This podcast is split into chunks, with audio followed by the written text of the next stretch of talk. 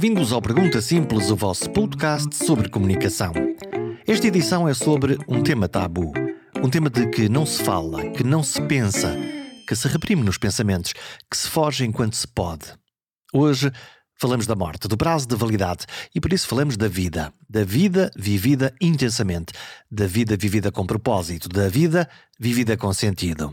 Ouçam o episódio Comentem na página perguntasimples.com, partilhem com os amigos e pessoas interessadas no tema e se este é o vosso primeiro episódio, o primeiro episódio que ouvem do Pergunta Simples, então subscrevam para que nunca percam um novo episódio.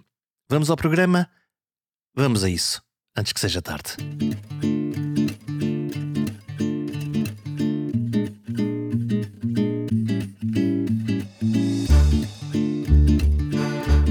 Tem medo de morrer?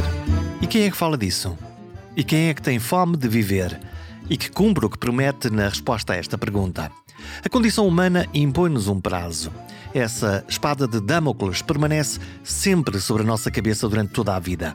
Mas quase nunca olhamos para cima. Fingimos que ela não existe, que é uma fantasia longínqua. Se calhar é um esquecimento necessário para continuar a viver. Este episódio tem tudo a ver com isso e nada a ver com isto. Gravei esta conversa com a médica Isabel Galriça Neto em busca de saber e de ouvir as vozes que ela foi prescutando ao longo dos anos da boca de pessoas que estão no limiar do fim da vida.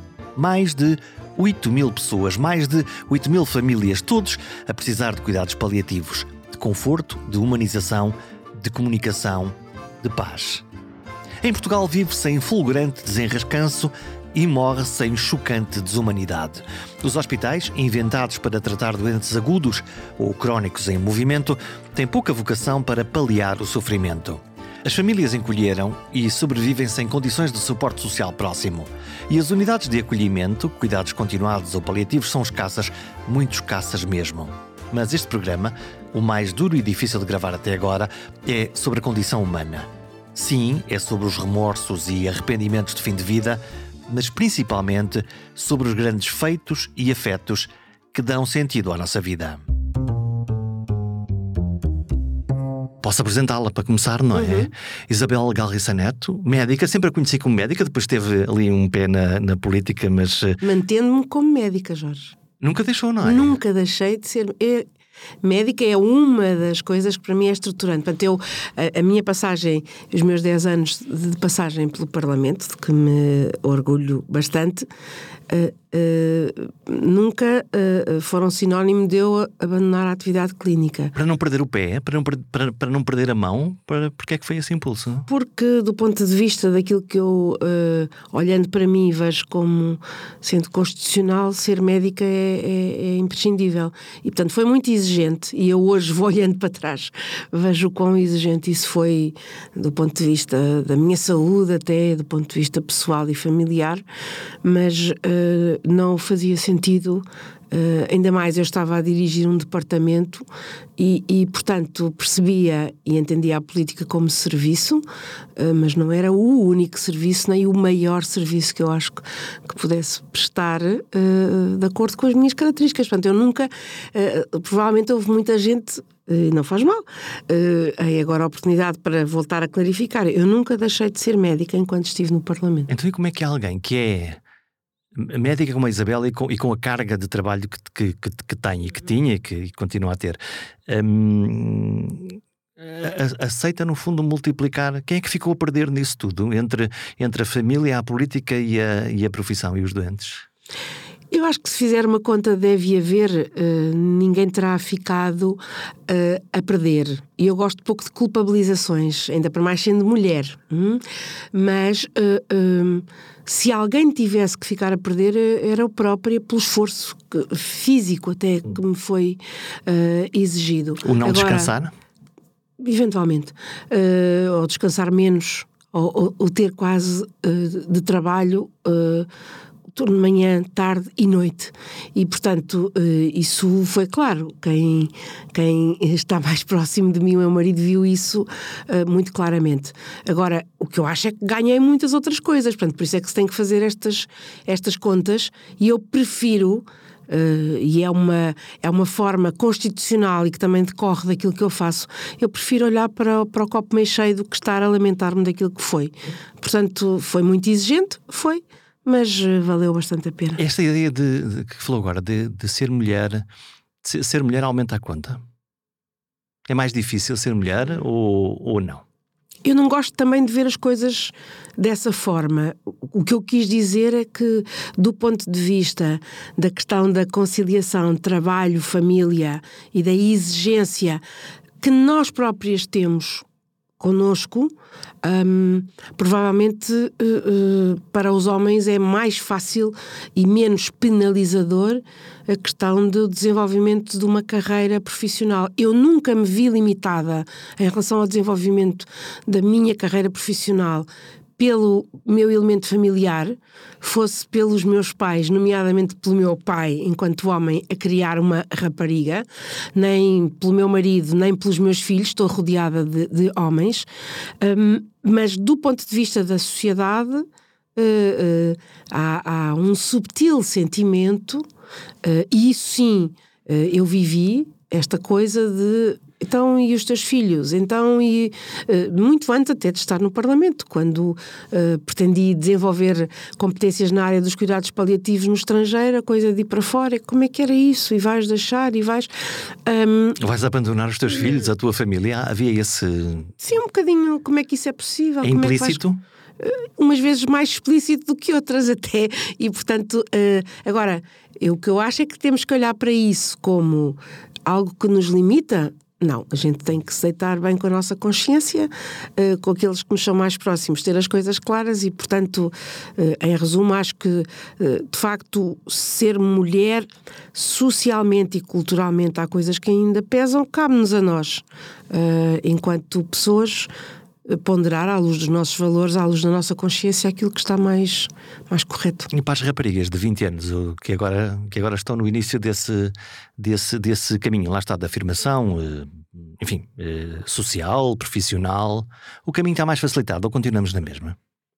Eh, pode estar mais facilitado, nomeadamente, e é preciso que isto também aconteça, se existirem uh, exemplos. Eu gosto pouco dos anglicismos, mas os role models, portanto, haver figuras publicamente a mostrar que é possível uh, não ir pelo modelo masculino do super profissional, que, da eficiência, da eficácia, mas de quem uh, se compraz no serviço, na sociedade e tem, desenvolve uma atividade e tem famílias e não, e não anda cada um para o seu lado. Uh, portanto, acho que é este, isto é o que pode ser facilitador, para além de, dos mesmos modelos a dizer-lhes, até em termos de educação, que elas serão capazes. Que a vida é muito difícil, muito difícil, para todos, mas, que vale, é? mas que vale a pena e que serão capazes. Bom, Sim. eu consigo imaginar poucos trabalhos mais uh, difíceis do que aquele. Uh, como, como, como Isabel interpreta a arte da medicina, que é acompanhar doentes paliativos, muitos deles doentes terminais. Uhum, uhum. Como, é que, como é que lida com a ideia de morte? Eu, com a, a minha própria morte, neste momento, que acho que não estou à beira dela uh, neste momento e por isso quero frisar e sem sobranceria, sem, sem aquela ideia de que já sei tudo sobre isso, uh, mas aquilo que sei hoje, uh, eu e a morte temos uma, uma relação apaziguada e, portanto, uh, sou das pessoas que acho que o que importa é viver bem a vida, porque a morte chegará, ela é inevitável. tenho a noção de que, em sendo por doença e doença crónica, existem hoje muitos meios para que eu não esteja em sofrimento e, portanto, eu tenho essa vivência e, de alguma forma, aí sim tenho essa certeza. Depois, ainda para mais mais sou crente e, portanto, uh, se alguma coisa me motiva é poder chegar ao colo de Deus. E para mim isso é uma ideia fabulosa. É, para mim, uh, a melhor ideia uh, que eu posso conceber na vida. É uma ideia reconfortante de que pode, de que pode haver um além, de que pode haver ah, sim, um, eu, um percurso. A, a, minha, a minha visão de Deus é que não é nem o castigador nem o, o, o, o punidor, e portanto será maravilhoso estar uh, uh, no céu uh, e se puder construir o céu já aqui na Terra, fazendo a minha parte, tanto melhor. Mas isto para dizer que, de facto, em relação à morte, não estando numa situação de terminalidade e de um confronto mais imediato, porque isto pode baralhar as coisas todas, uh, com os dados que tenho hoje, sei que um dia irei morrer e, portanto, quero encerrar a minha vida uh, tranquilamente, sem ser massacrada com muitos cuidados desajustados, como infelizmente hoje tantas vezes existe, mas encerrando-a em paz, consciente de que fiz a minha parte para o bem comum e de que, e de que uh, vou para melhor. E, portanto, isso é aquilo que, em relação à morte, uh, caracteriza hoje a minha relação e que não é de, de medo. Hum, o que é que. Estamos a falar do, do, do excesso de cuidados, um encarniçamento. É, um, isto, isto, porquê? Os médicos não suportam a ideia de perder, os, as famílias não suportam, nós próprios não suportamos a ideia de perder? É, é a ideia, repara, é, é a ideia de que uh, a não cura é um fracasso, de que uh, é uma perda pessoal, que se vive a nível pessoal, e, e o Jorge disse muito bem, não é apenas dos médicos, é da sociedade em geral. E isto é uma coisa até mais ou menos esquizoide, que é faça isto e mais isto e mais isto. Já fez tudo? Uh, mais alguma coisa, uh, e depois se fez. Ah, mas não, agora está a sofrer. Não, agora acabe com a vida dele. Isto é uma coisa completamente uh, que nós vemos essa, essa discussão hoje, e portanto é lamentável, digo eu, que do ponto de vista da sociedade não tenhamos de facto esta ponderação para entender que existe a possibilidade da cura e existe cada vez mais a realidade da não cura, da cronicidade. Porque nós vivemos 80 e tal anos, olha que bom. Infelizmente, os últimos 15 não são vividos com muita qualidade e precisávamos de investir aí muito mais. Um, uh, uh, e depois, o que acontece é que achamos e continuamos a fazer uh, para com que a morte vá para a ideia da nossa mortalidade, que é um, um ato inevitável Portanto, eu sublinho isto porque acho que é de muito pouca maturidade, muito pouca coerência, de muito pouca visão que o ser humano negue uma inevitabilidade. Mas é tabu. Também. Mas isto só para, só para dizer que, de facto, a, a, a obstinação existe vinda desta ideia de que nós não temos limites e, portanto, sobrepomos-nos a tudo. Mas isso por um até lado... À, até à própria morte. Até à própria morte. E, portanto, não pode haver terminalidade. Porque nós somos invencíveis. Porque nós vamos dar a volta a isto. Por outro lado, eh, isso, isso empurra ao limite, não é? Esse encarnecimento, por um lado, é mau em termos de qualidade de vida, em termos de, dessa percepção da derrota. Por outro lado, é, é, isso que está sempre a forçar um bocadinho o limite de mais é, uns é meses, mais uns anos, é, é mais um é essa a ideia, que é nós não temos limites. O homem como medida de tudo, eu não acho que nós sejamos a medida de tudo. O homem como medida de tudo. Portanto, eu quero forçar aquilo que eventualmente me limita, e a morte é de facto o limite maior, eu quero tentar atirar-lhe uh, bolas e dizer: não, tu não és o meu limite. Eu acho que há outras maneiras de o fazer. Agora, uh, preocupa-me bastante, porque é preciso deixar claro que a obstinação é má prática, censurável pelo código deontológico dos médicos e de outras, de outras profissões. É uma prática porquê? Porque um, uh, eh, ela desumaniza, ela, ela vai infligir sofrimento às pessoas. E sofrimento que é inútil e desproporcionado. Eu relembro que nós, em termos do nosso mandato e do juramento de Hipócrates, nós temos, estamos duplamente obrigados a fazer o bem. Primeiro, uh, a não fazer o mal, prima non nocere e depois a gerar benefícios. E, portanto, a medicina tem tanto esta preocupação que o diz duas vezes de formas distintas. E, portanto, implica saber parar. implica saber adequar. Eu não gosto, hum. e falo disso no livro, eu não gosto de saber, a ideia do, faz, do parar. Porque quantas vezes ouvirá depois o tal padrão de que mas desistiu de lutar por ele? Mas está a baixar os braços? Mas está a tirar a toalha ao chão? Não. Isso só faz sentido se nós tivermos como modelo a ideia de que eu tenho que fazer tudo e mais alguma coisa. Ora, o que a medicina me diz, e as boas recomendações é, quando estamos perante alguém que tem uma situação de incurabilidade atestada, de terminalidade mais do que observável. Eu estou obrigada a fazer tudo aquilo que lhe proporcionar benefício, não estou obrigada, porque não vou reverter essa situação, a usar um armamentário que uso para outras situações que são as reversíveis. O que vai acabar por acontecer é sujeitar essa pessoa a cuidados de saúde que são desajustados. E, portanto, o que nós não estamos a falar aqui é de parar. Estamos a falar é de reorientar. Ajustar. Ajustar. Para quê? Para o fim que se chama proporcionar conforto. E isto não é um fim menor é um fim realista. E, portanto, andamos sempre à volta do realismo.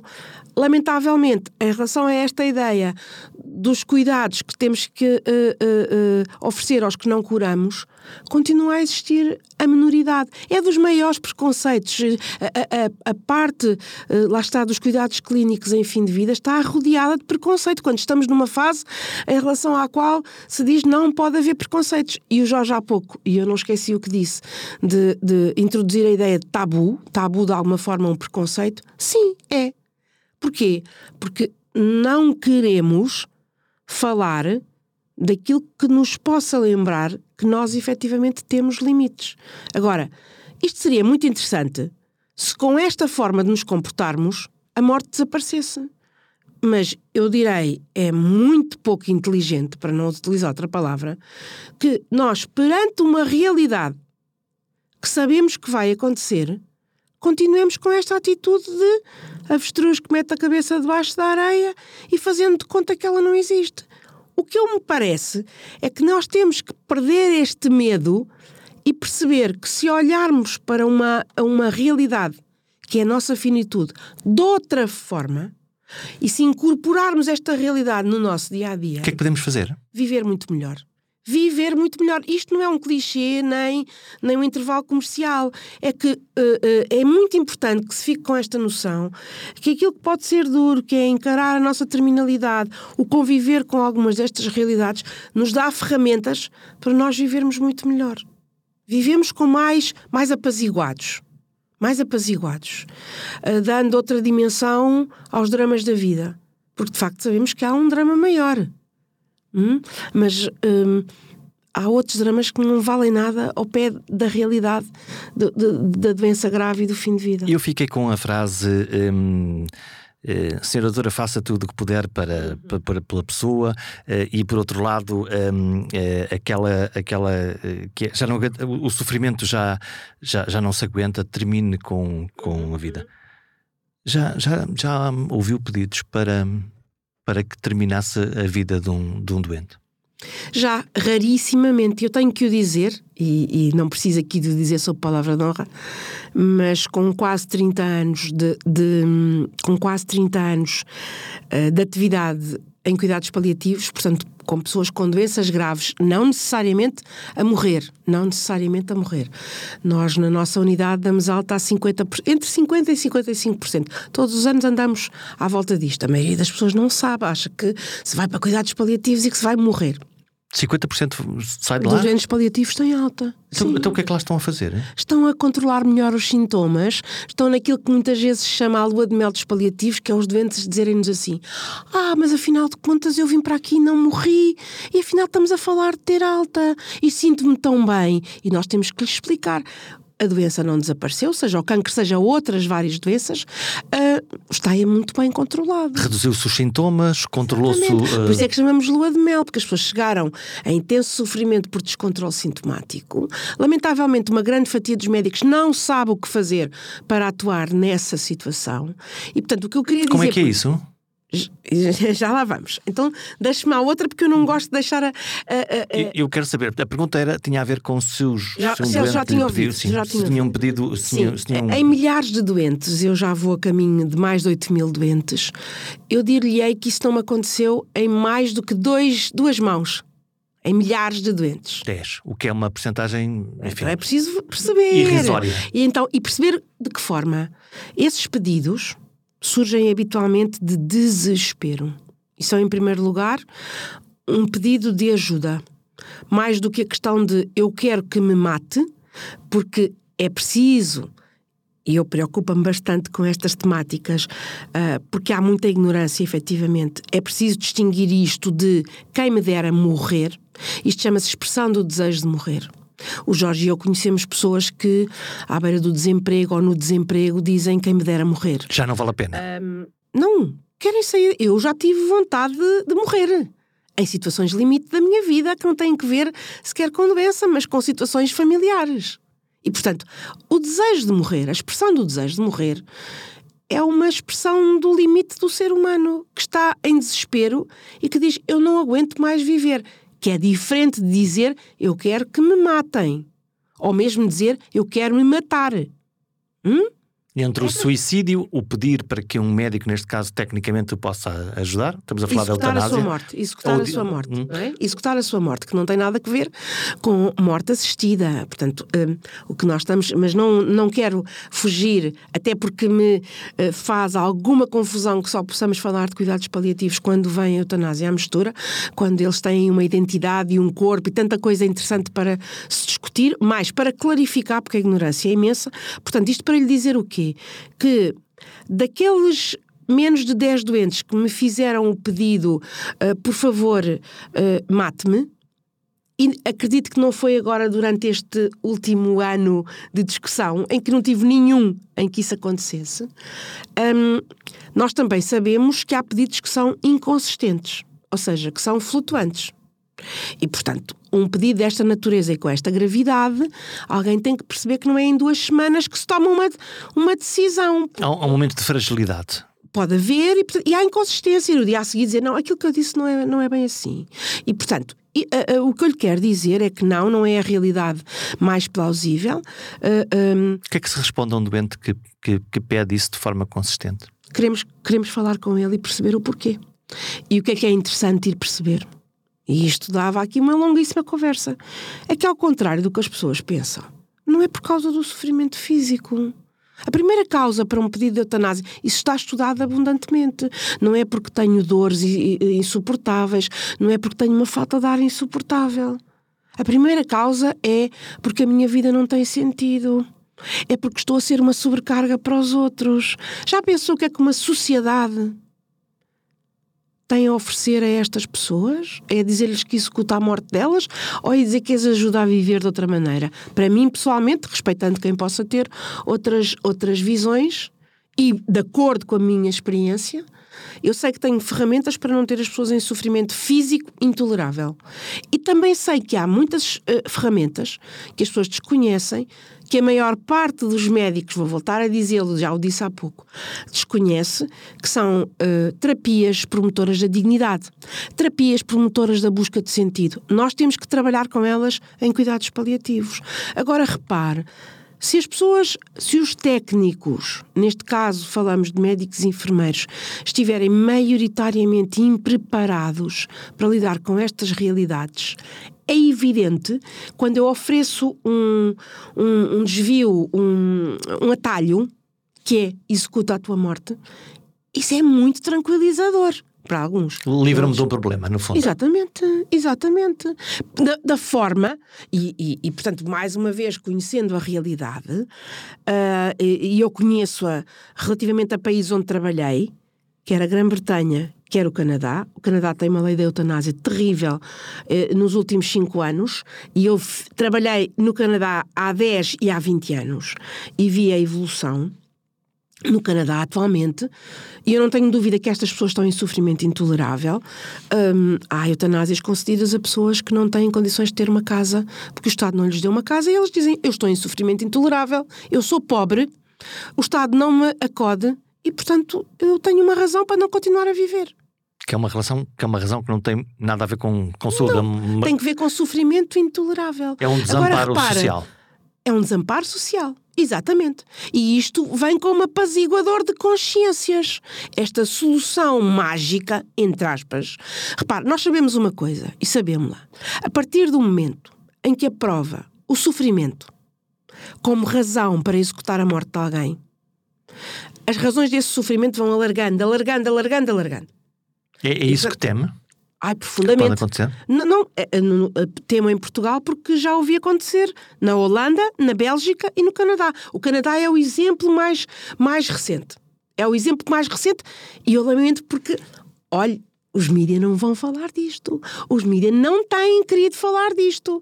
Não têm, por exemplo, querido falar de que a Grã-Bretanha, à 12 ida ao Parlamento de uma lei de eutanásia, ela é chumbada. Estas realidades não se sabem. Porque existe um lobby poderoso, não tenho medo nenhum de o afirmar. Existe um lobby poderoso que quer trazer para a agenda e fazer aprovar a lei de eutanásia. Eu lamento que não haja esse lobby poderoso. Olhe, uh, assumo a minha parte, a minha cota parte de responsabilidade de não ser capaz de criar um lobby poderoso, mas isso não é sexy, não é, não é charmoso, para defender mais os cuidados paliativos. E isso sim tem sido uma causa da minha vida. Para dizer que é criminoso, é fraturante que dezenas de milhares de portugueses não tenham acesso aos cuidados paliativos e não haja um clamor social à volta disso. Quer dizer que se morre mal em Portugal? Claramente. E agora muito mais. E veja como o meu tom de voz se modifica. Estou a notar. Veja como o meu tom de voz se modifica, porque efetivamente é uma coisa que vem das minhas entranhas. E do ponto de vista, desde a pandemia, a qualidade assistencial aos doentes crónicos com doenças graves e em fim de vida agravou-se. E eu vou a alguns indicadores. Isto não é opinião de Isabel. Veja as listas de espera para as unidades de cuidados paliativos. Veja as equipas de cuidados paliativos que estão subdimensionadas em termos de recursos humanos. Veja uh, um exemplo mais recente. Leiria, a única unidade de cuidados paliativos que tem no distrito, fechou por ausência de recursos humanos disponíveis. Um, depois... Mas continuam, obviamente, a existir os doentes que, que lá Com estavam. Com certeza. Aliás, nós não os vamos injetar no sistema. Eles estão a ser mal cuidados. Em casa. Mas isto ou, no hospital, ou, ou no hospital, eventualmente com obstinação terapêutica, eventualmente com sofrimento que era evitável. Isto não incomoda as pessoas. É extraordinário. A mim incomoda-me imenso e continua-me, sobretudo porque eu tenho esta noção de que nós podemos fazer diferente. E, portanto, esta ideia de que o tempo de fim de vida, para nós, fim de vida são os últimos 12 meses de vida, portanto, não é os últimos dias e quando nos chegam doentes nessas circunstâncias é uma frustração tremenda.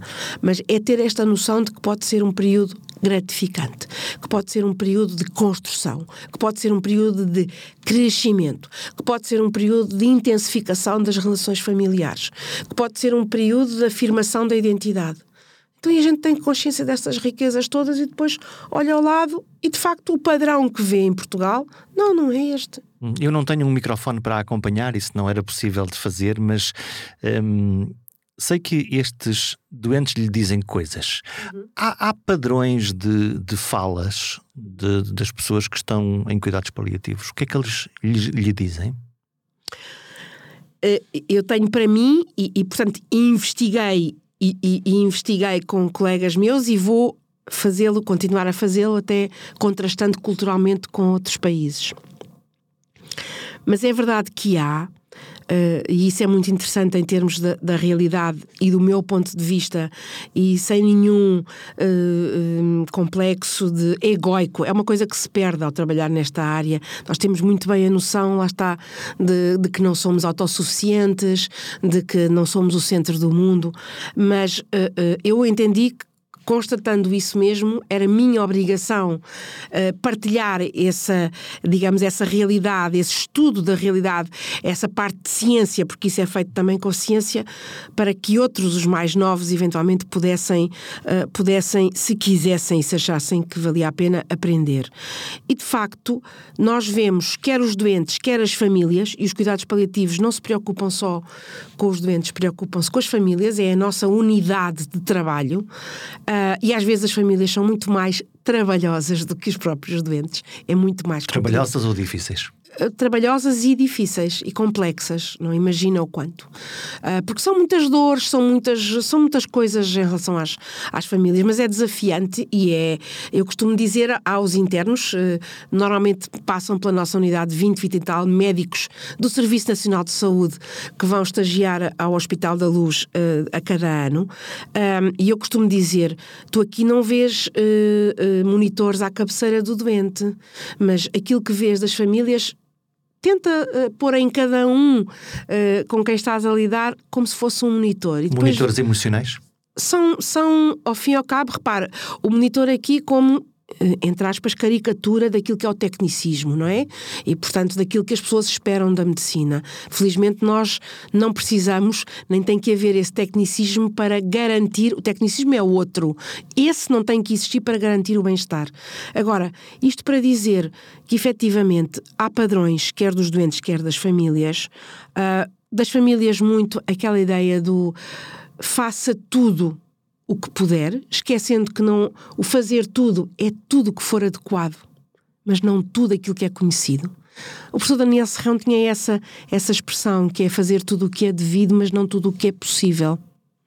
Uh, e, portanto, o que, o que nós devemos é o que gera benefício.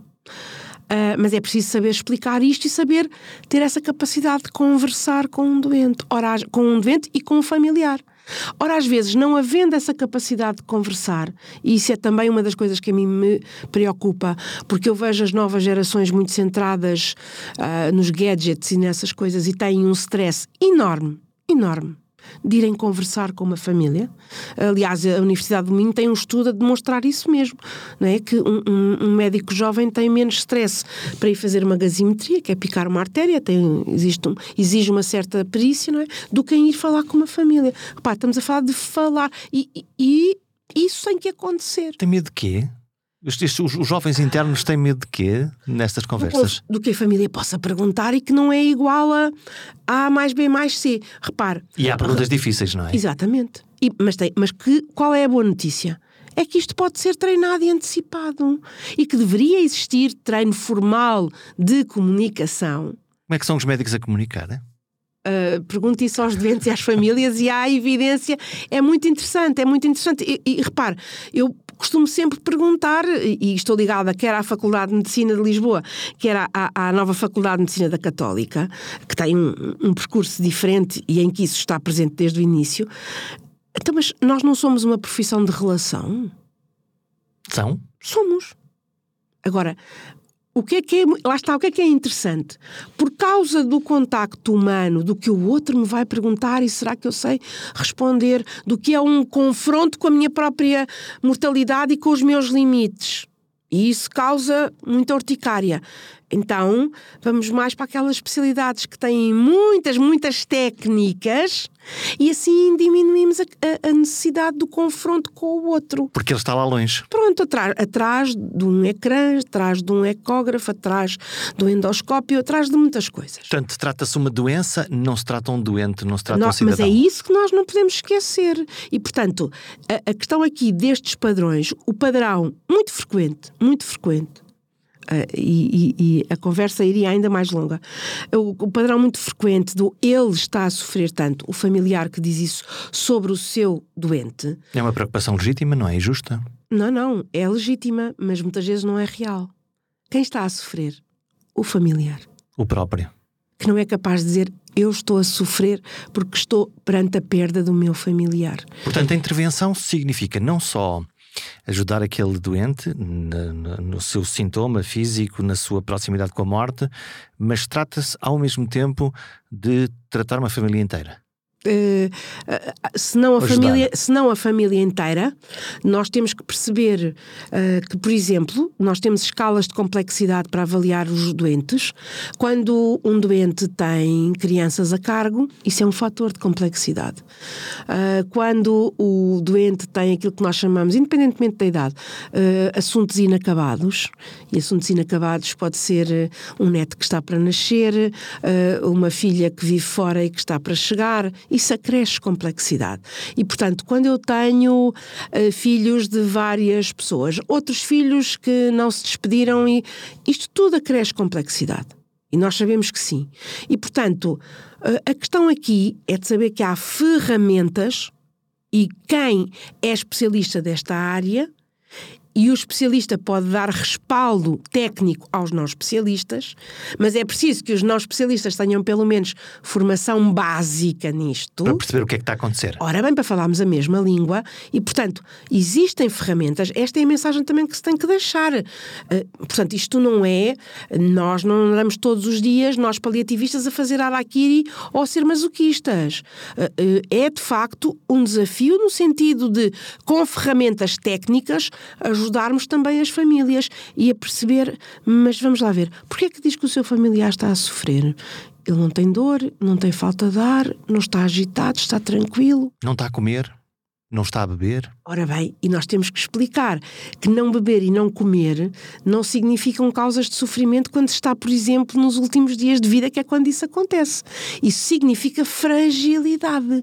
Mas fragilidade não é necessariamente sofrimento. É, aliás, uma característica muito básica que nós não gostamos de olhar nos olhos, que é a nossa fragilidade. Nós, olha, nos terremotos vemos a fragilidade do ser humano. Nas, nas cheias vemos a fragilidade do ser humano. E, portanto, nós não gostamos de olhar para a nossa própria fragilidade, que é tantas vezes fonte de uh, empoderamento para que tantos outros possam ajudar-nos. Mas isto para dizer que, de facto, há maneiras de explicar que provavelmente é o sofrimento daquele que vê o seu familiar a partir que está em causa. Então, como é que nós podemos ajudar? Já viu que está a ajudar o seu familiar a estar confortável? Já viu que ele não está em sofrimento? Que isso seja para si apaziguador? Dar um sentido às coisas também. Isso tem que ver com revisões de vida, que é uma coisa que nós fazemos com os doentes que a querem fazer no final de vida e que muitos familiares ajudam o seu doente a fazer. O que é que eu fiz até agora? E, é isso? e que valeu a pena. Isso é aquilo que eu lhe disse no princípio da conversa, que é chegar ao final e de facto não sair pela porta pequena no sentido de que eu vivi toda a vida em piloto automático e não soube o que fui fazendo, e ao contrário dizer, não, eu fui ator da minha própria vida e estou orgulhoso com a vida que vivi. Há uma lista de arrependimentos? Há. Há. E lá está. Isso é muito interessante para ajudar a viver melhor. Lá está. Repara, as pessoas dizem tantas vezes: se eu soubesse, isto são padrões dos doentes, não é? Se eu soubesse o que sei hoje, mas há 30 anos atrás, há 10 ou 15, não sabia. E isso é uma das coisas porque a culpa é muito corrosiva. E é uma das coisas importantes, é de nós dizermos, mas de que é que vale a pena a culpa? A culpa tem que ver com o que está para trás. Está feito, Portanto, está feito. Está feito, posso aprender e modificar para a frente. É isso que, que eu eventualmente. Só que neste caso estes, estes estudantes não, não têm o, o para a frente, não é? Ainda têm para a frente. Ou um bocadinho, ainda é? têm para a frente. E lá está. Se eu tiver em conta que o fim de vida são 12 meses, que eu dou alta a 50% dos doentes e que desejo não os receber quando eles são moribundos. Há tempo. Há tempo. Há tempo. Há tempo para escrever cartas, há tempo para fazer almoços, há tempo para ter uh, visitas de pessoas significativas, há tempo uh, de. Uh, Estou-me a lembrar de uma visita esta semana e estou muito à vontade. Muito à vontade. porque quem o fez, não fez para que, sabendo que eu eventualmente ia estar consigo agora, e fê-lo com uma delicadeza e com uma elevação, que foi a Cátia Guerreiro que foi visitar uma doente nossa. Uh, porquê? Porque ela gosta de fado e porque gosta da Cátia. E isto é uma intervenção promotora da dignidade. Quando o outro que eu admiro me vem dizer e visitar: Olha, tu és igual a mim. É um. Eu admiro-te. Eu admiro-te. E todos nós notámos uma diferença na forma como aquela doente, que tem uma fibrose pulmonar muito grave, afrontou a sua própria realidade. O poder dos outros sobre nós é transformador. É uma coisa extraordinária. Extraordinária. E eu digo isso muitas vezes e digo também no livro. O que os, aquilo que nós vemos em visitas em de N pessoas, de, um, sobretudo aquelas que sabem fazer próximos. Eu não venho aqui como a vedeta da televisão, mas eu venho aqui como alguém, uh, no caso da Kátia, uh, que teve uma experiência próxima de uma familiar que nós tratamos também. Como um igual? Exatamente. Mas é o que somos. Mas somos outra coisa. Lá está acha que o, o A, o B ou o C, lá porque é presidente, ou o outro porque é artista, não se, vão contra, não se vão confrontar com o fim da sua vida, com o olhar para trás, com o que é que a minha vida valeu? Vão!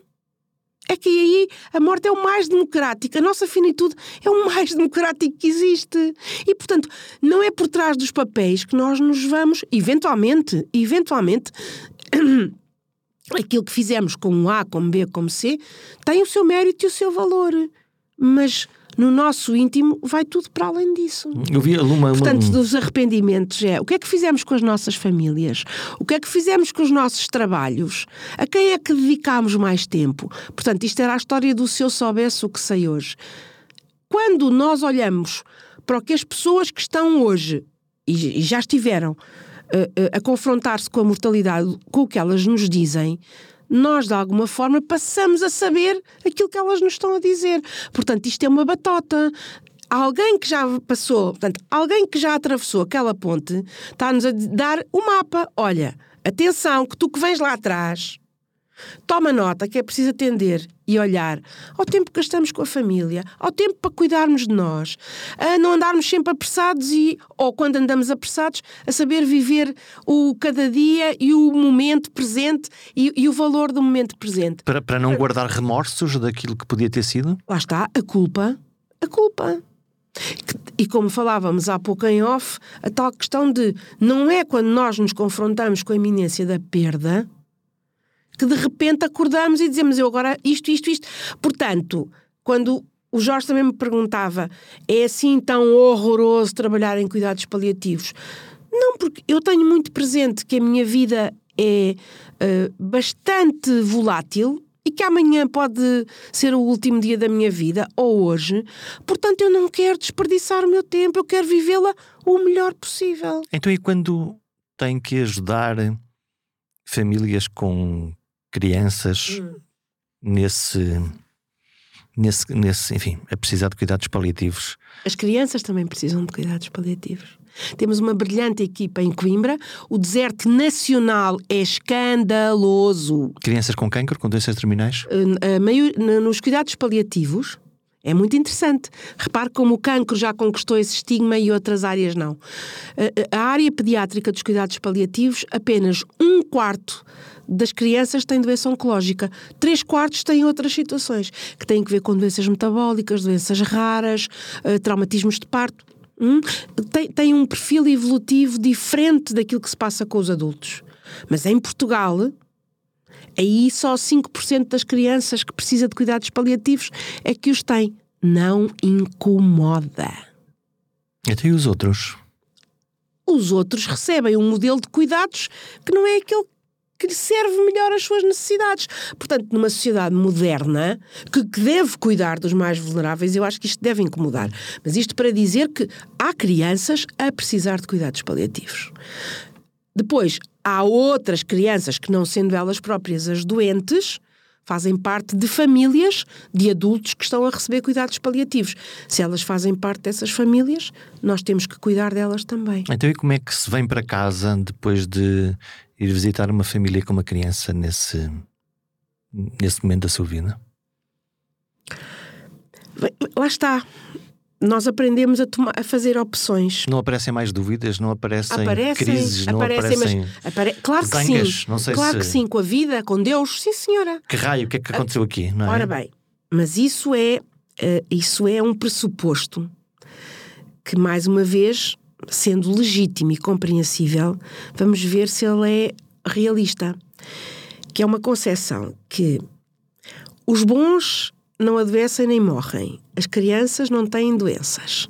Só os maus é que têm doenças. Logo, a vida é justa e a vida é injusta. Não. A vida é. Ponto. Ninguém disse que só se morre aos 80 anos. Ninguém disse que só os bons é que se salvam. Hum? E viria aqui a conversa dos derrotados. Mas isto para dizer o quê?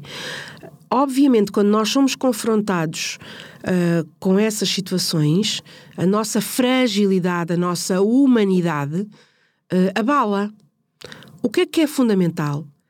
É esta ideia de que eu tenho que ser capaz de ajudar e de servir. A minha, a minha profissão é de serviço e de ajuda. Então, capacitar-me melhor, estudar melhor, preparar-me melhor para essas situações. Ao mesmo tempo, portanto, quando eu vejo as dúvidas, não, repare, não é há, há, eu vou dizer, há alguns dias, felizmente não são a maioria. E, portanto, aqui é muito importante duas coisas, ou três. As nossas próprias ferramentas, a nossa própria liderança pessoal, as nossas famílias e a nossa equipa. E eu agradeço e sou profundamente grata às equipas com quem tenho verdadeiramente trabalhado. Agora, é inevitável que nesta área haja momentos de silêncio, de. Um, de esgotamento? nós queremos não chegar ao esgotamento. Porque quando, nós quando... queremos não chegar ao esgotamento, não é? Uh, e é importante que a nossa equipa uh, diga isso mesmo. Agora, o que é que é importante? É, é perceber que há, quando, quando recebemos muitos estímulos muito, de muita intensidade, às vezes são retiros de uma hora, às vezes são retiros de dois dias, no sentido de silêncio, é tanta coisa, e depois encontrar o norte e o azimute.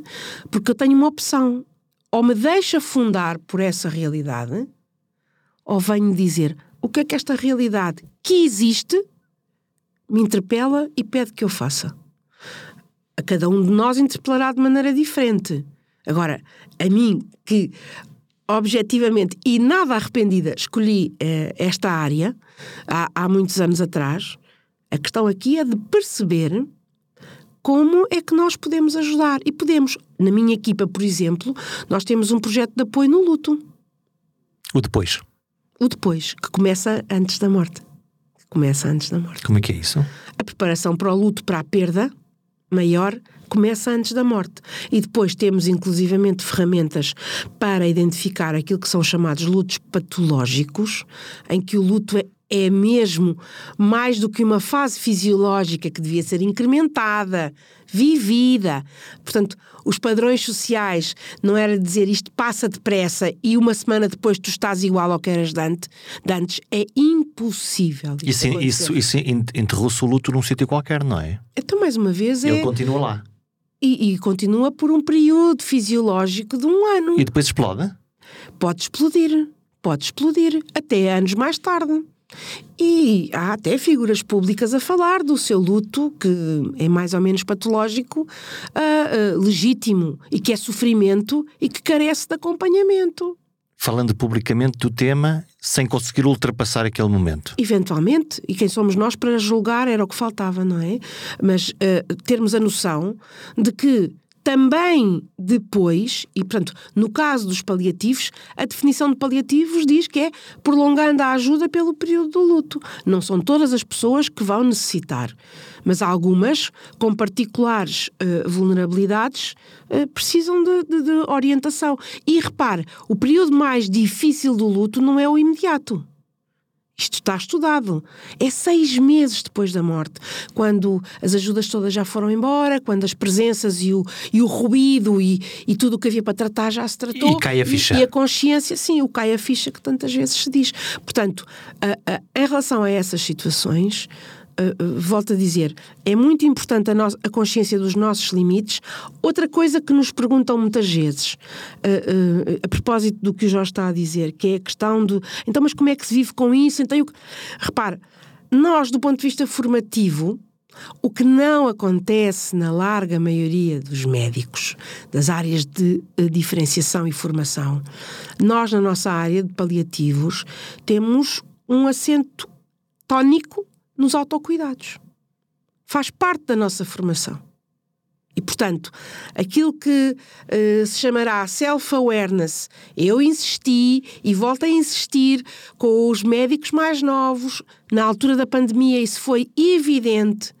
Nós temos que ser, enquanto profissionais de saúde, porque expostos ao sofrimento inevitável. E não é preciso ser apenas nos cuidados paliativos. Nós temos que cuidar do nosso próprio instrumento, que somos nós. E, portanto, o Estado, sim, o patrão, isto, a família, mas nós em primeiro lugar. E existem formas, formas de o fazer. De nos reequilibrarmos. De, de tratarmos de nós enquanto pessoas que somos. Nós somos cuidadores feridos. Temos as nossas próprias feridas. E, portanto, os cuidadores, para tratarem das suas próprias feridas, não pode ser à custa das feridas dos outros. Entendo, isto é muito mais uh, uh, complexo. Uh, eu, eu tenho é que perceber quais são as minhas feridas e como é que me reequilibro e como é que. Mas isto é verdade, muito, muito verdade, para quem está em profissões de ajuda, que não só a saúde. Se alguém lida com uh, toxicodependentes, no apoio social, com reinserção social. Portanto, isto são as tais profissões da relação onde nós temos que encontrar o nosso equilíbrio. Eventualmente, o facto de eu poder apreciar viagens, o facto de eu apreciar, a de eu perceber que o contacto com a natureza é reequilibrador, que o estar sozinho ou às vezes estar acompanhado, a música, a meditação, a oração, o que quiser, eu vou procurar o desporto tantas vezes. O tempo para si. Sim, mas uh, eu também acho que há um mito que é tem que se ter muito tempo, uhum. não é? Às vezes esse tempo pode acontecer entre a saída do hospital e o regresso a casa. Pode ser uns 5 minutos mágicos para, para Sim, recalibrar isto tudo. A fazendo o quê? A consciência do valor do seu trabalho. Então, e quando, quando uh, essa sensação de fragilidade e de não, não conseguir ultrapassar, parece que aquilo se está a tornar ali crónico, que há ali um. É como quando os nossos músculos estão aqui doridos, como é que é que uh, tinha daí? que haver ajuda profissional para isso. Nós vivenciámos isso recentemente. Os médicos não são jovens... bons, não, nessas coisas. Não, porque lá está. Em, em é, casa de Ferreira, é assumir, Paulo. é assumir que por sermos frágeis somos fracos. Não é a mesma coisa. Não é a mesma coisa. E da fragilidade nasce muita força. Portanto, o que é que acontece? Isso aconteceu com os, que me perdoem, os miúdos, os médicos jovens, eh, durante a Covid, que foram lançados para as trincheiras. O stress que eles tinham era igual ao que têm os soldados ucranianos na guerra. Era só medir e perceber. Mas não se percebeu. Quem tinha que perceber as lideranças não percebeu. E hoje clamam que as pessoas saem do SNS. Pudera. Deitaram-nos aos leões e estão à espera que agora a seguir venham agradecer. Estouraram as pessoas não conseguem diga-se, os médicos mais jovens, repare, com menos ferramentas do ponto, do ponto de vista de mundo evidência e menos de lidar, também, não é? lidar com estas situações. O que é que acontece? São expostas a isto. Uh, não se deu conta que elas estavam de facto em exaustão, uh, não se prepararam mecanismos, uh, rapidamente se entrou outra vez no ciclo, urgências de inverno. A fábrica Pronto, linha de montagem. E, e as pessoas, obviamente, fritam queimam. Burnout é isso mesmo.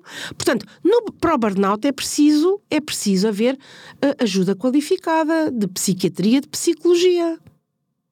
Portanto, uh, nós o que se deveria evitar, ou pelo menos mostrar que se tem consciência disso, que se quer evitar, é expor as pessoas por tempo demasiado a essas situações. E, portanto, acabou a pandemia, e não houve atenção para aquilo que as pessoas, uh, uh, para aquilo que estes jovens médicos, sobretudo os jovens médicos, os outros também, a outro nível, para aquilo que eles tinham vivido. Portanto, isto é para dizer o quê? Que, do ponto de vista de profissões de ajuda, nomeadamente médicos, é preciso ensinar as pessoas a cuidarem de si próprias. Eu quero fechar esta conversa. Ficou alguma coisa por dizer? Tanto, valha-me Deus, eu gosto de conversar e você é bom conversador também. Mas, uh, o, que, o que eu, o que eu uh, uh, queria de alguma forma afirmar é que existe esta iliteracia sobre a riqueza do que é o fim de vida e sobre como isto não tem que ser uma desgraça e um desastre. E, portanto, a vida tem valor, independentemente de estarmos doentes ou não. A, a, diferença que eu posso fazer na vida do outro é fabulosa. Isso é uma coisa que, que me fascina ao fim de 30 anos. Continua-me a fascinar. A fascinar quando vejo, como ontem, uma enfermeira mais nova, jovem, a conversar com um doente, uh, uma pessoa um, muito, uh, muito válida desta nossa sociedade, muito diferenciada, e ela a interessar-se por ele genuinamente. Pela pessoa. Exatamente. Não pelos galões, pelo cargo, exatamente, pela. Exatamente.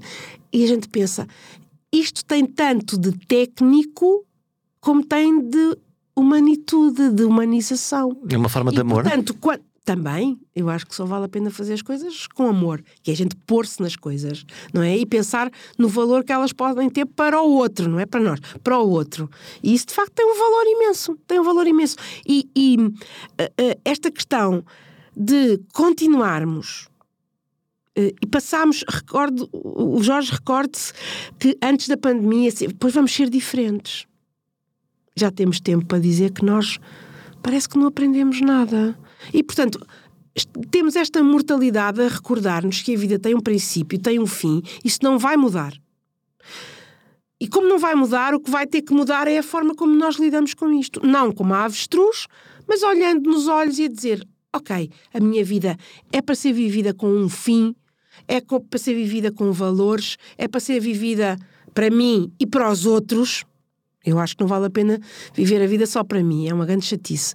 E, portanto, uh, uh, o, o facto de nos confrontarmos com a mortalidade abre-nos para outras formas de viver e, e traz-nos mais qualidade de vida. Portanto, nem as pessoas, que infelizmente são milhares, têm que passar pelo que passam num sofrimento desacompanhado, e ele é desacompanhado, face àquilo que hoje nós temos como padrões de bons cuidados, uh, nem, nem, tem que ser uma. Uh, e, e, e, ao mesmo tempo revelar que aquelas que são bem acompanhadas nos vêm dizer a minha vida valeu a pena e este tempo é um tempo bom. Parafraseando a Inês Menezes, o que é que é um dia bom para si?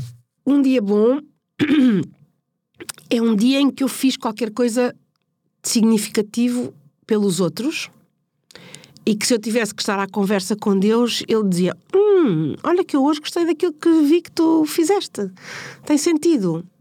Isso uh, uh, é um bocadinho uma soberba que eu acho que é permitida.